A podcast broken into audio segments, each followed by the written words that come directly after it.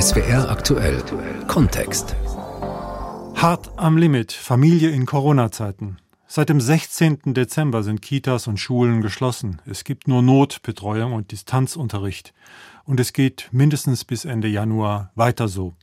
Die meisten Kinder und Jugendlichen werden ihre Schule oder ihre Kita acht Wochen am Stück nicht mehr von innen gesehen haben. Zwei Monate ohne direkte soziale Kontakte und Freunde, Zwei Monate Lernen im stillen Kämmerlein, zwei Monate Ausnahmezustand in den Familien. Was dies für Familien konkret bedeutet, das wollen wir heute beleuchten. Am Mikrofon ist Josef Karcher. Der Durchhaltewille in der Corona-Krise kommt offenbar an seine Grenze. Denn mehr und mehr Menschen nehmen die Einschränkungen als Belastung wahr. Das hat der aktuelle Deutschlandtrend der ARD ergeben. Knapp die Hälfte aller Befragten findet inzwischen die Situation als bedrückend und beschwerlich, als Bürde und Stress. Um Weihnachten herum sah es noch anders aus. Da waren es noch 36 Prozent, die angaben, sie seien stark oder sehr stark belastet. Bei Jüngeren ist dies übrigens stärker ausgeprägt als bei Älteren. Besonders schwierig ist es für Familien mit Kita oder Schulkindern. Für viele von ihnen ist die Corona-Zeit mit erheblichen Strapazen verbunden, die den Familienalltag auf harte und andauernde Proben stellen. SWR-Reporterin Eva Röder hat im Stuttgarter Raum eine Familie besucht. Wer möchte anfangen? Bei Familie Michels liegen die Spielkarten auf dem Wohnzimmertisch. Brettspiele, Kartenspiele, Würfelspiele. Rauf und runter haben die vier Kinder zwischen 4 und 13 Jahren ihre Spielesammlung inzwischen gespielt.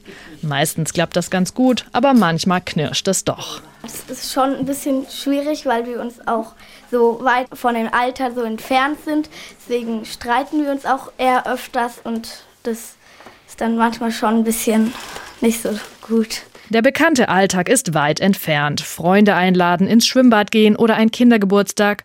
Aus den Augen des neunjährigen Anton muss das ewig her sein.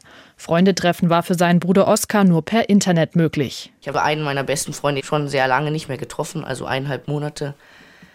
Aber wir skypen öfter miteinander und das ist okay eigentlich. Geschlossene Kita, geschlossene Schule. Gerade vor Weihnachten war es still. Mutter Annette Michels ist Ärztin kennt die Gefährlichkeit des Coronavirus. Also wir hatten es tatsächlich bisher, dass wir es geschafft haben, uns sehr gut daran zu halten. Vor Weihnachten, ich habe da als Ärztin auch wirklich Respekt vor, uns sehr dran gehalten haben und gar niemanden gesehen haben. Immerhin können die vier in den Garten am Haus ausweichen. Der reicht für eine Partie Federball und einen Hasenstall.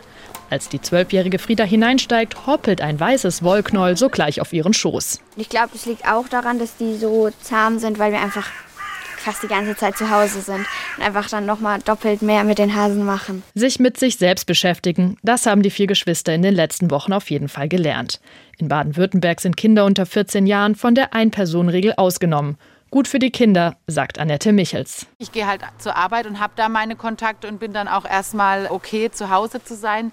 Ich denke schon, dass es für die Kinder einen großen Unterschied macht, weil die einfach hier sind und sonst nirgendwo. Jetzt können sie mit einem Elternteil Verwandte besuchen oder ein anderes Kind. Geschwister sind zwar wunderbar, aber irgendwann möchte man auch mal jemand anderes sehen. SWR aktuell Kontext Familie in Corona-Zeiten. Darüber unterhalte ich mich mit Zara Abenschön-Saval. Sie lebt bei Heilbronn und sie ist Sprecherin in Baden-Württemberg der Initiative Familien in der Krise. Frau Abendschön-Saval, lassen Sie mich zunächst ganz persönlich fragen, wie sieht denn Ihr Familienalltag derzeit aus, wenn Sie mal so einen typischen Tagesablauf schildern mögen? Ja, so ein typischer Tagesablauf. Ich ähm, möchte da niemand deprimieren, aber der ist sehr, sehr voll. Ich stehe sehr früh auf, meistens äh, um fünf oder kurz nach fünf, weil der Jüngste, der Zweijährige, aufwacht. Dann geht natürlich, äh, werden nach und nach die Kinder wach. Äh, alle müssen frühstücken, gerichtet werden, anziehen, wickeln, nebenher die Spülmaschine aus, die Waschmaschine einräumen. Der Mann äh, übernimmt natürlich auch seinen Anteil. Die großen Schulkinder aus dem Bett. Mhm. Dann wird mit ihnen der Tagesablauf besprochen. Dann gehen die Kleinen, die gehen momentan in die Notbetreuung. Mein Mann und ich gehen arbeiten. In der Mittagspause stimmen wir uns meistens noch kurz ab, was organisatorisch ansteht. Ich oder mein Mann telefonieren mit den Schulkindern, ob soweit alles klappt, ob sie Hilfe brauchen. Mhm. Ähm, genau, wir arbeiten bis abends und dann fängt ja eigentlich schon Haushalt, Kinder, wieder alles von vorne an. Mhm, mhm. Man spielt mit den Kindern noch und ähm, wenn dann alle im Bett sind, dann äh, engagiere ich mich noch ehrenamtlich oder ähm, ja, mache einfach Dinge, die im Haus, äh, rund ums Haus anfallen. Schuhe für den Kleinsten bestellen, weil sie zu klein sind oder sich nochmal die Hausaufgaben von den Kindern angucken und so weiter, bis man dann irgendwann abends sehr erschöpft ins mhm. Bett fällt, schlecht schläft und am nächsten Tag von vorne startet. Heftige Tage, kann ich ja nur sagen. Sie haben fünf Kinder, haben Sie im Vorgespräch gesagt. Wie gehen Ihre Kinder denn mit der Situation um? Ganz unterschiedlich, nehme ich mal an. Ja, sehr unterschiedlich. Also ich habe fünf Kinder zwischen zwei und 14 Jahren, darunter auch Zwillinge mit fünf. Und äh, der Kleinste kommt tatsächlich mit am besten zurecht, aber der kennt ja auch, sag ich mal, nicht viel vor der ja, Pandemie. Ja. Der kennt hauptsächlich Pandemie. Die großen Kinder, die tun sich schwer, eben weil ihnen die Freunde sehr fehlen und auch der Schulalltag sehr fehlt. Bei den Zwillingen haben wir hauptsächlich das Problem, dass sich halt immer wieder Tagesstrukturen ändern. Es ist eine Notbetreuung, es ist keine Notbetreuung, sie mhm. müssen daheim bleiben, sie dürfen wieder gehen. Und das ist für so Kinder in dem Alter schon sehr, sehr schwierig. was hat sich denn, was Ja, was hat sich denn in, während der Pandemie in Ihrer Familie verändert? Ich meine beispielsweise den Umgang miteinander. Also es ist einfach eine unfassbar anstrengende Zeit. Mhm. Und äh, das sorgt zum Teil manchmal für mehr Konflikte, aber natürlich rauft man sich auch in so Konflikten manchmal zusammen. Was natürlich passiert ist, dass sie als Paar eigentlich überhaupt gar keine Zeit mehr für sich selber haben. Mhm. Also es geht alles nur noch um die Kinder, die Arbeit und wie kriegen wir alles unter einen Hut. Das ist dann das, was Sie ganz zentral vermissen. Ja, und Sie haben halt einfach sehr wenig Möglichkeiten, irgendwo Kraft zu tanken oder mhm. einen Ausgleich zu schaffen. Ja, zur Familie gehören ja aber auch Großeltern. Ich selber bin Großvater. Wie ist das bei Ihnen mit Interaktion und Verbindung mit der älteren Generation? Also tatsächlich ist es so, dass wir ein unglaubliches Privileg haben, nämlich sowohl meine Eltern als auch meine Schwiegereltern sind eigentlich soweit fit und gesund mhm. und auch noch jung und wohnen bei uns im Ort. Also wir haben da unglaubliches Privileg, aber natürlich ist es jetzt in der Pandemie auch sehr schwierig. Meine Schwiegermutter arbeitet in der Altenpflege, mein Schwiegervater ist Risikopatient und da haben wir natürlich den Kontakt komplett mhm. reduziert.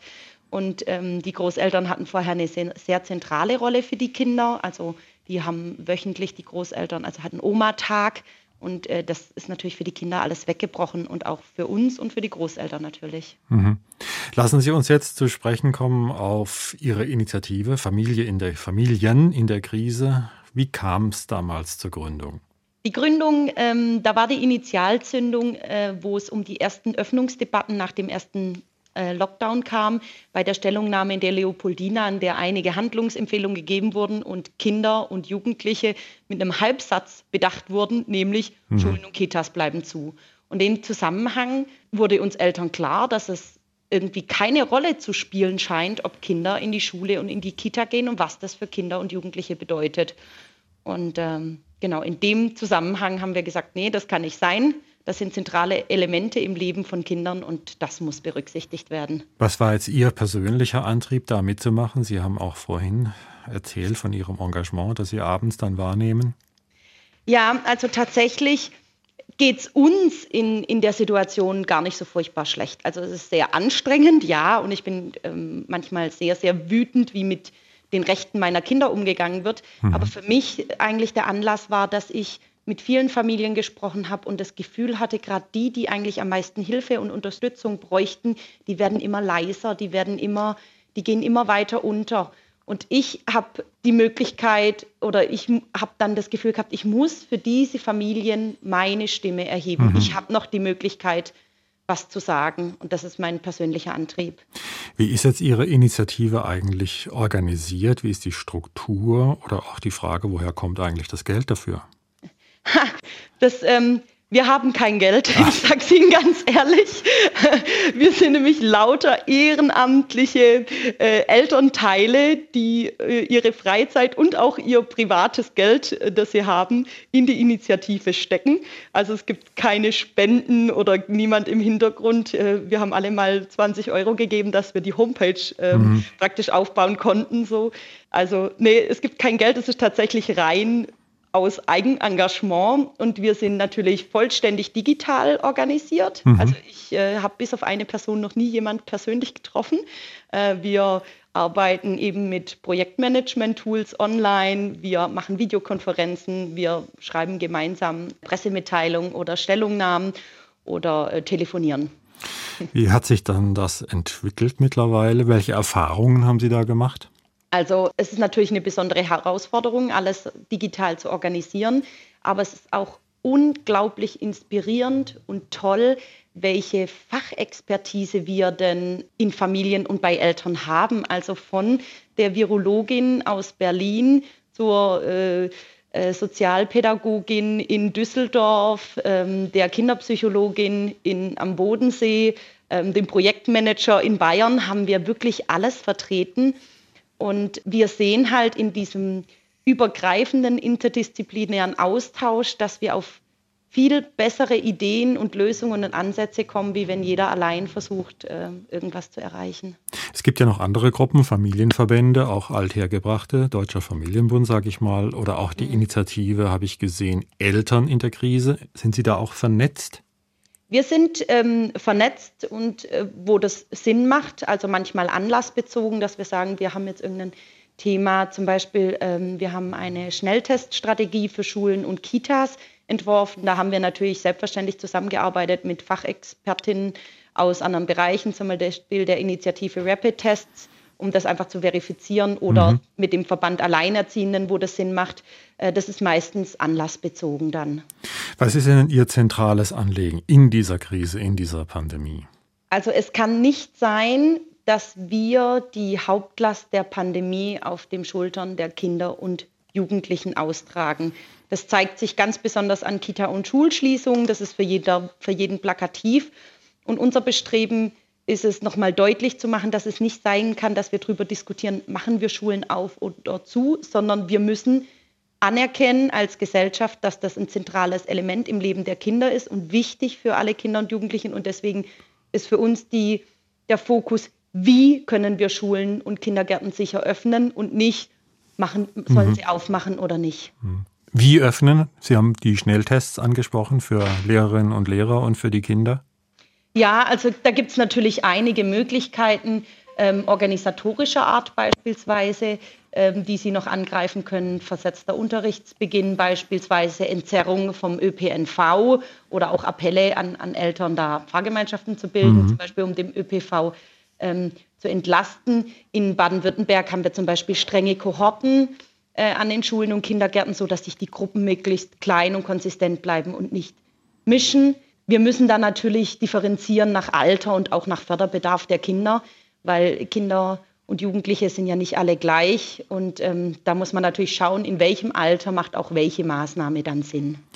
Wie ist denn da Ihre generelle Einschätzung? Werden Familie und ihre Interessen ausreichend jetzt wahrgenommen und berücksichtigt? Immerhin will ja Ministerpräsident Kretschmann in Baden-Württemberg die Schulen schon, wenn das die Zahlen erlauben, zum 1. Februar wieder öffnen und nicht erst am 14. Ganz klares Nein.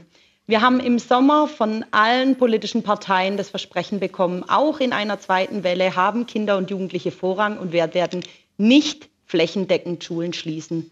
Und was passiert? Wir haben in einer zweiten Welle flächendeckend die Schulen geschlossen und auch hier mit der, wieder mit ähm, gebrochenen Versprechen. Ja, es handelt sich nur um eine kurze Verlängerung der Ferien.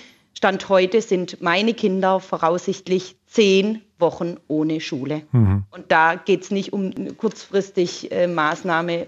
Nein, ich glaube, wir werden nicht ausreichend berücksichtigt. Und wenn wir dann noch in die Familien schauen äh, und sehen, wie Eltern ich sage jetzt mal, mit irgendwelchen Trostpflastern wie Kindkranktagen irgendwie vertröstet werden, dann, also nein. Dann lassen Sie uns zum Schluss vielleicht mal einen Blick in die Zukunft werfen. Immerhin, jetzt sind wir ein bisschen politisch geworden, sind Landtagswahlen in Baden-Württemberg im Frühjahr und im Spätjahr sind Bundestagswahlen. Wie werden Eltern in der Krise, wie werden Sie, Ihre Organisation das nutzen, dass Familienfragen, dass Familienpolitik da besser vorankommt oder besser wahrgenommen wird von den Parteien? Ja, also wir sprechen natürlich mit Politikern und Politikerinnen. Wir sprechen gezielt eben die Vertreter unserer Landkreise und im Landtag an und versuchen einfach darzulegen, was ihre Entscheidungen für Familien, für Kinder bedeuten. Das ist uns sehr wichtig. wir sollten genau prüfen bei einer Wahl, welche Aspekte vertreten denn äh, die jeweiligen Parteien. Mhm. Ich sage es Ihnen aber auch ganz ehrlich, es ist gerade sehr, sehr schwer für Familien, da eine gute Wahl zu treffen, weil wir auch innerhalb der Parteien gerade in Bezug auf Bildung, auf Familienpolitik ein sehr breites Spektrum sehen. Mhm. Eines Tages, Frau Abendschön-Sawalde, wird diese Pandemie sicherlich überwunden sein, diese Krise. Was wird dann aus Ihrer Organisation Familien in der Krise? Wir sind gekommen, um zu bleiben, denn uns hat die Krise gezeigt, dass Familien generell einfach, obwohl sie die Basis des Landes sind, mhm. viel zu wenig berücksichtigt werden in allen politischen Entscheidungen. Und wir möchten auch nach der Pandemie Ansprechpartner sein für die Politik, Experten eben für Familien sein, sodass mit uns gesprochen wird statt über uns und die Perspektive der Kinder und der Familien eben in politischen Entscheidungen eine bessere, eine größere Rolle spielen. In SWR Aktuell Kontext war das Zara Abendschön-Zawal von Familien in der Krise. Herzlichen Dank für dieses Gespräch. Vielen Dank, Herr Karcher. Familien in der Krise und mit der Krise. Das war SWR Aktuell Kontext mit Josef Karcher.